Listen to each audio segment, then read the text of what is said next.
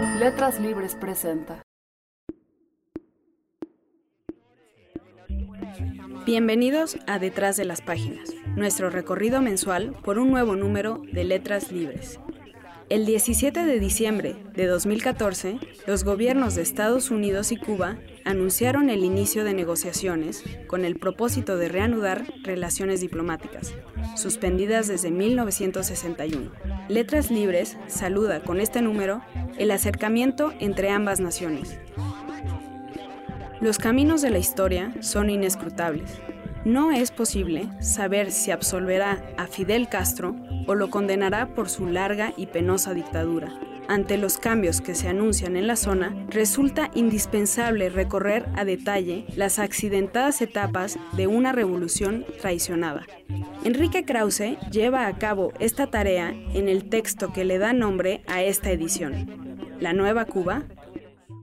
La New York Review Books me pidió una reseña en dos partes de tres libros sobre Cuba representativos uno de Mark Frank, reportero del Financial Times, sobre las reformas de Raúl y los últimos 20 años de Cuba, desde 93 hasta, hasta el 2013. Otro que se llama Back Channel to Cuba, que es la historia de las relaciones, muy apasionante historia de las relaciones secretas, muchas de ellas diplomáticas, los contactos que nunca dejó de haber entre Cuba y Estados Unidos.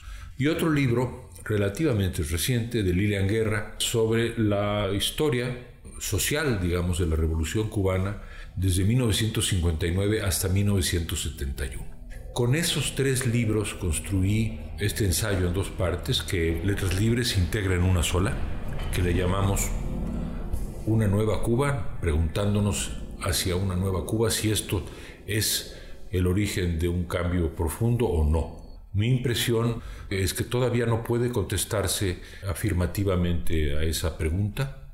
Creo que los ah, cambios han sido importantes, pero no muy profundos, los que ha introducido Raúl, que las relaciones entre Estados Unidos y Cuba, aunque han tenido un vuelco sorpresivo, le falta mucho para que esto consolide debido a la dureza de la posición ideológica e histórica de los Castro y en lo que sí estoy seguro es que toda la ilusión, toda la esperanza puesta en la revolución cubana por la clase intelectual universal, vamos a decir, en 1959, quedó desmentida en los primeros años de la revolución con las políticas francamente autoritarias y aún totalitarias del régimen de Castro. Y me parece increíble, visto desde el 2015, que los intelectuales hayan tardado tanto tiempo en entender que lo que se estaba formando no era una utopía, sino una inmensa cárcel. Yo, la verdad, por lo que he visto en los últimos días y por lo que estudié en ese ensayo de Letras Libres y de la New York Review of Books, estoy relativamente pesimista de lo que se puede construir con una enemistad histórica tan profunda entre un país muy orientado al odio ideológico como es Cuba y otro, Estados Unidos, que ha mantenido un embargo que, para decirlo menos, ha sido, como dijo Obama, improductivo. Lilian Guerra, catedrática de la Universidad de Florida y experta en estudios cubanos, conoció en 2008 a Carlos Franchi, intelectual, revolucionario, periodista, escritor, poeta y figura indispensable del movimiento 26 de julio. En una entrevista inédita, Frankie revisa con severidad la revolución de la que formó parte. Lo invité que viniera a Yale y fue ahí donde se entrevistó y creo que fue una experiencia excepcional para ambos porque él tenía muchas ganas de echar, digamos, de su alma antes de morir un testimonio que fuera eh, breve comparado con lo que habían sido sus libros testimoniales eh, y que también fuera un poquito más profundo en ciertos temas que lo, permitiera conectar el pasado, el presente y el futuro en términos de, de la trayectoria comunista de Cuba y el papel de Fidel en particular. Sin duda la historia secreta de la revolución cubana es el papel de la oposición urbana del 26 de julio, del mismo movimiento de Fidel Castro, pero no dirigido por Fidel Castro, sino dirigido por personas protagonistas que, eh, que muchos de ellos quedaron muertos pero otros vivos y, y que cuyo papel fue fue completamente desconocido, en parte porque para que fuera exitoso el movimiento tenía que ser anónimo y cuando triunfó la revolución siguió siendo anónimo, cosa que siempre personas como Frankie había considerado un error, porque poner una sola cara a un movimiento de miles de personas le entrega el poder a esa persona. ¿Y quién puso la cara ahí? Fidel Castro lo que se destaca mucho es eso, que él quiere enfatizar lo que fue ese movimiento y también quiere ser justo con el heroísmo de, de todo el mundo, incluyendo Fidel, ¿no? Aunque yo creo que él está muy claro eh, y lo estuvo cuando, cuando vivió junto a Fidel, ¿no? En la sierra. Eh, Fidel Castro siempre fue mucho más interesado en el poder que en ninguna ideología. Lo que le importaba era llegar al poder y tratar desde ahí dirigir eh, lo que fuera el futuro sin consultar a nadie. Y yo creo que es otra cosa que se destaca mucho en esta entrevista, esa, esa caracterización que hace Frankie de Fidel y sus propósitos. Él nunca fue amigo del exilio convencional cubano de Estados Unidos, eh, muy conservador y muy a favor de Estados Unidos. Por eso era tan amenazante sus ataques y críticas, porque desde adentro había vivido el proceso y no se fue al principio, se fue en el 71, Trump en el 71 y vio todo desde muy de cerca como miembro de, del gabinete de Fidel y de la gente más cercana. Cateura es una localidad formada al abrigo del mayor vertedero de Asunción, que ha adquirido renombre en los últimos años gracias a la Orquesta de Instrumentos Reciclados. María Soledad Pereira relata la historia de cómo una iniciativa para integrar a niños y jóvenes de zonas marginales de Paraguay terminó por llamar la atención internacional. El director eh, de la orquesta que se llama Fabio Chávez, va a Cateura en el año 2006 y empezó a dar clases de música y digamos que esta actividad empezó a prosperar y de repente se encontraron con que había muchos chicos interesados en tocar un instrumento pero no tenían instrumentos.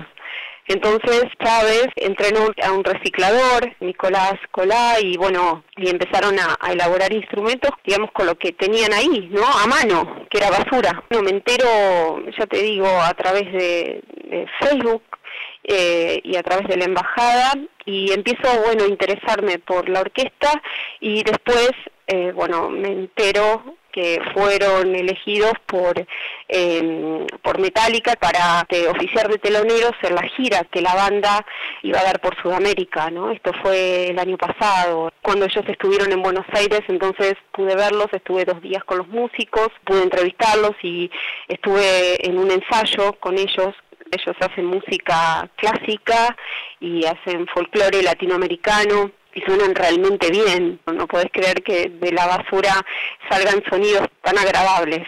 De metal no sabían nada y eh, en realidad habían tocado un, solo tema con Megadeth y después aparece esta propuesta de, de Metallica que era, digamos, mucho más ambiciosa porque implicaba cambiar de países y estar junto a una banda como Metallica durante dos semanas. Fue una experiencia que los chicos me contaron como soñada. No es fácil ser telonero y mucho menos de telonero como una banda eh, con tanta trayectoria como bueno como estos eh, norteamericanos.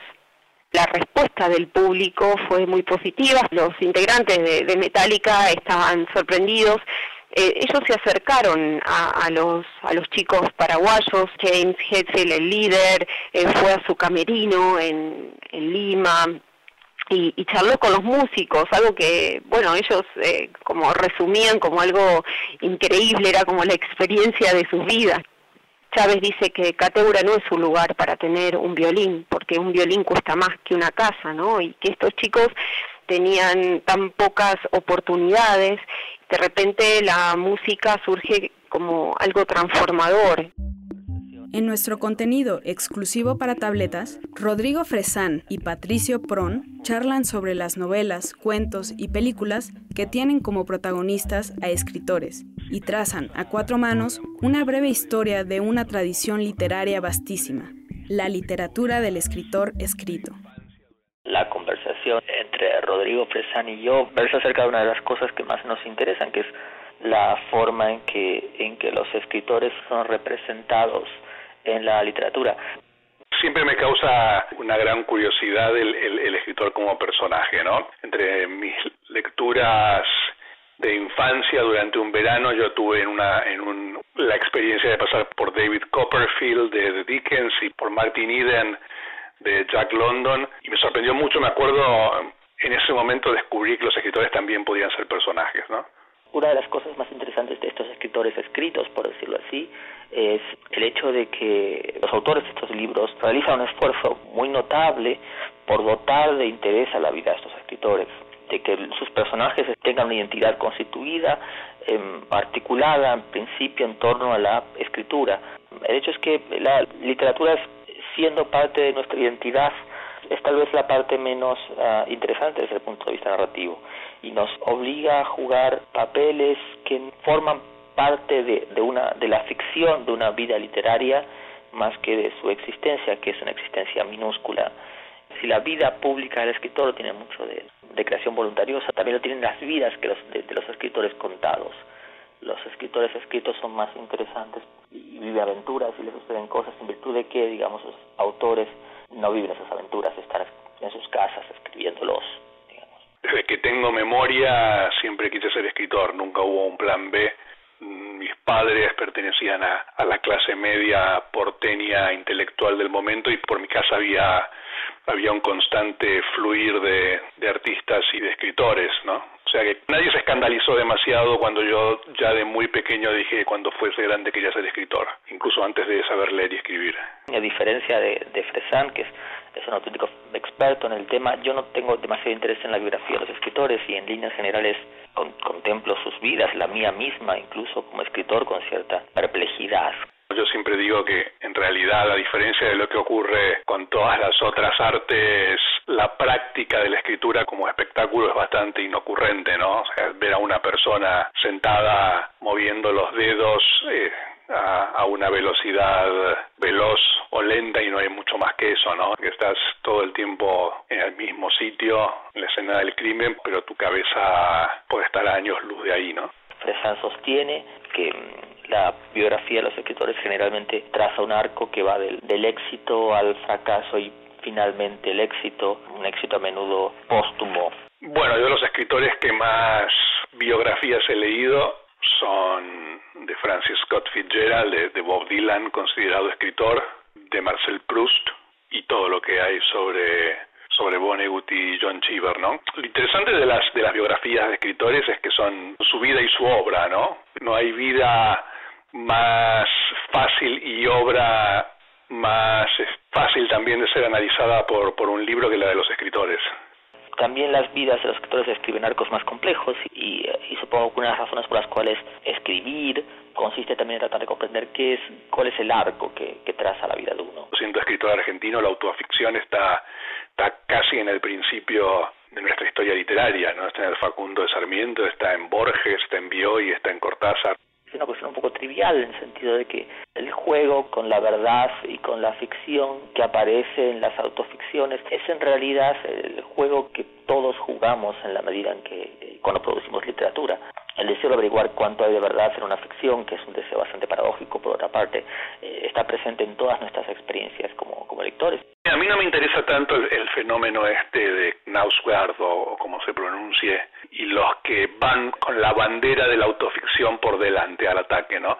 Me parece muy bien que sea verdad, que sea verdad mentirizada, que sea que sea mentira verdaderizada, pero no no me parece que ese tenga que ser la idea del asunto, ¿no? O el ariete con que tirar la puerta abajo. Diría yo que posiblemente el escritor que me gustaría ser es aquel que menos se parece a lo que escribo y evidentemente al escritor que soy. Mi interés por los escritores beat es muy, muy grande, por poco que se vea mi obra, digámoslo así, y en ese sentido, digamos, entre las muchas vidas de escritores, entre las vidas que uno podría haber escogido para modelo de las suyas, la de los uh, autores beat es la que más me hubiese gustado tener. Creo que me gustaría hacer una versión cada vez mejor y más este confortable de mí mismo, ¿no? No no no sé si tengo ganas de ser otro. Ser un escritor que que te gusta muchísimo y que que te ha dado muchísimo placer, eh, te quita también la oportunidad de disfrutarlo como lector, ¿no? También en nuestro número de abril, Fernanda Solórzano escribe sobre Kubrick en México, un cuento de Fabio Morábito, Brian Nissen aborda El ojo de Octavio Paz, Jesús Silva Herzog acerca de Brian Nissen. Letras Libres estará disponible a partir del 1 de abril en puestos de periódicos y también en versión para tabletas en iTunes Store. Soy Patricia Nieto y esto fue Detrás de las Páginas.